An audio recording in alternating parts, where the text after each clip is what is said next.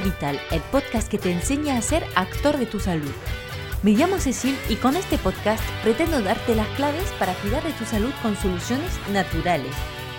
En cada capítulo te ayudaré a acercarte a un equilibrio y una armonía con tu cuerpo, gracias a la fuerza que llevas en ti.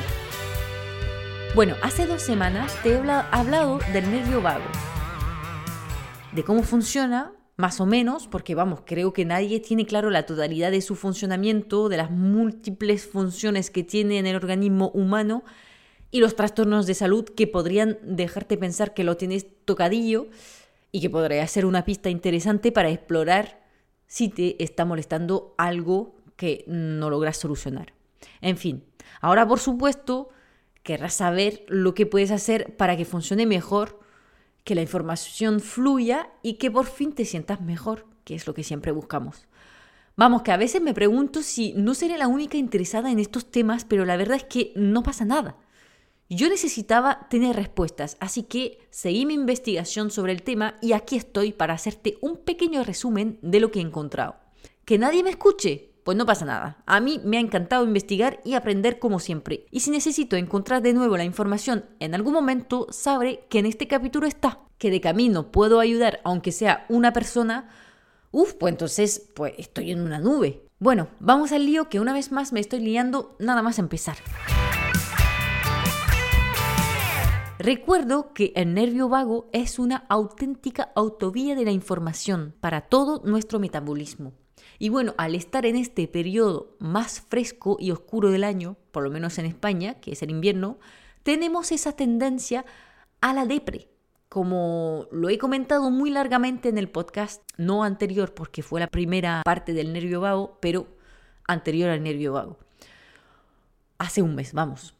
Pues en la misma depresión incluso puede estar involucrado el nervio vago. Los estudios han demostrado que los síntomas de la depresión están asociados a un tonus del nervio vago deficiente, lo que también significa que las personas que tienen una actividad elevada de este nervio tienden a tener más emociones positivas. Solamente para eso vale la pena saber más sobre cómo elevar su actividad, ¿no crees? Lo primero es saber medir si funciona bien, porque si puedes medirlo, puedes cambiarlo. Una forma de darse cuenta del estado de tu nervio vago es observando la frecuencia cardíaca. Antes que nada, en reposo, sabiendo que la frecuencia cardíaca normal debería estar entre 50 y 70 pulsaciones por minuto.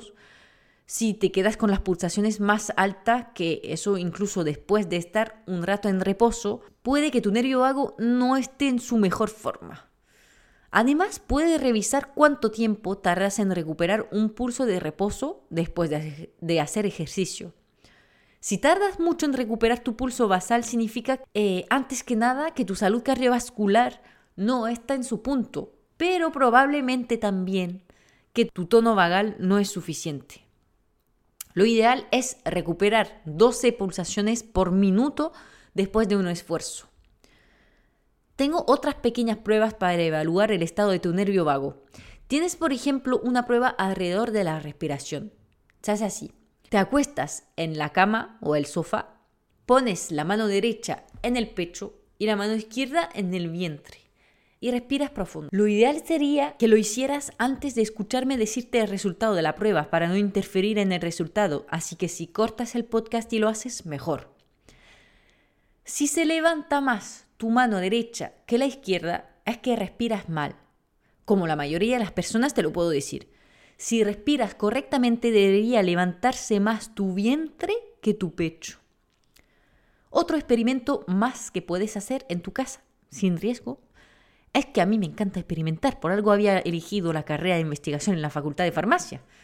Em, la prueba de las semillas de sésamo echas una cucharada de semillas de sésamo en un vaso de agua y te lo tragas sin masticar. Aprovecha por una vez que te digo que no mastiques. Private joke para los que escucharon ya varios capítulos de mi podcast. En casi cada capítulo marcha con la importancia de la masticación. Pues hoy sin masticar.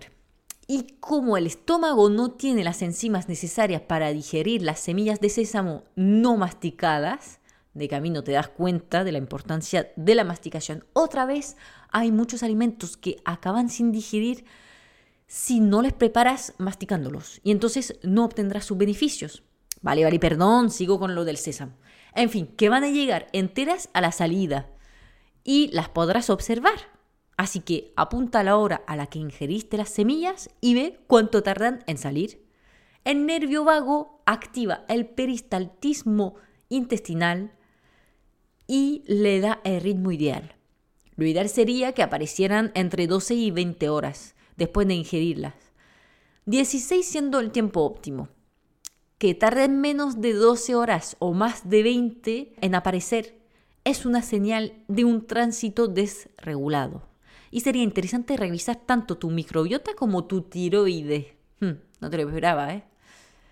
Bueno, dejamos ya los pequeños experimentos, aunque me encanten, y pasamos a los ejercicios de activación del nervio vago. Lo primero es aprender a respirar correctamente. Siéntate bien recto, sin apoyar la espalda. Expira suavemente pero profundamente para quitar lo máximo de aire de tus pulmones. Coloca tu mano derecha en el pecho y la izquierda en el vientre. Inspira profundamente por la nariz durante 5 o 7 segundos, inflando solamente el vientre. Aguante el aire 2-3 segundos y expira por la boca durante 6-8 segundos. Aguanta la respiración de nuevo 2-3 segundos. Repite durante 5 minutos eh, y si lo puedes hacer todos los días e incluso varias veces al día, pues genial. Como siempre, empieza poco a poco, de vez en cuando y ve aumentando para que no se te haga demasiado pesado ponerte a ello. No es que sea peligroso hacerlo de una varias veces al día, pero es más que nada para que te vayas acostumbrando poniéndolo en rutina. No te agobies, no es la idea. Pero cuando notarás la sensación de bienestar que procura este ejercicio, seguro que te hará más leve ponerte. Y si te ha encantado y que quieres aprender más ejercicios de respiración abdominal, puedes echarle un vistazo al método Wim Hof. W-I-M espacio H-O-F. Ahora ya lo sabes, respirar correctamente es primordial. Sin embargo, puedes ir más allá y cantar. Vamos, que yo cuando descubrí que no cantaba tan mal, gracias a mis abuelos que me pillaron cantando mientras practicaba el piano, canta bien, Cecil. Ah, pues no sé, nunca encontré que sonaba bien. Canto más que nada porque estoy practicando unas canciones para acompañar a una amiga. Y de ahí agarré la confianza y empecé a cantar con todo. ¡Uf! Se volvió una terapia. Que cantes bien afinado o no, da igual. Cantar te activa los músculos eh, que reciben información directamente de las ramas laringeas del nervio vago. ¿Conoces el famoso de los budistas? Lo utilizan para crear una vibración profunda en la garganta. Y este sonido permite calmar tus pensamientos, centrarte y relajarte. Se ha demostrado incluso que mejora la digestión y baja la inflamación, así que que cantes bonito o no, hazte unos en la ducha, bajo la lluvia o en tu coche. Diviértete probando aguantar cada vez más el tiempo del canto. Terminarás más relajado y tu nervio vago te lo agradecerá.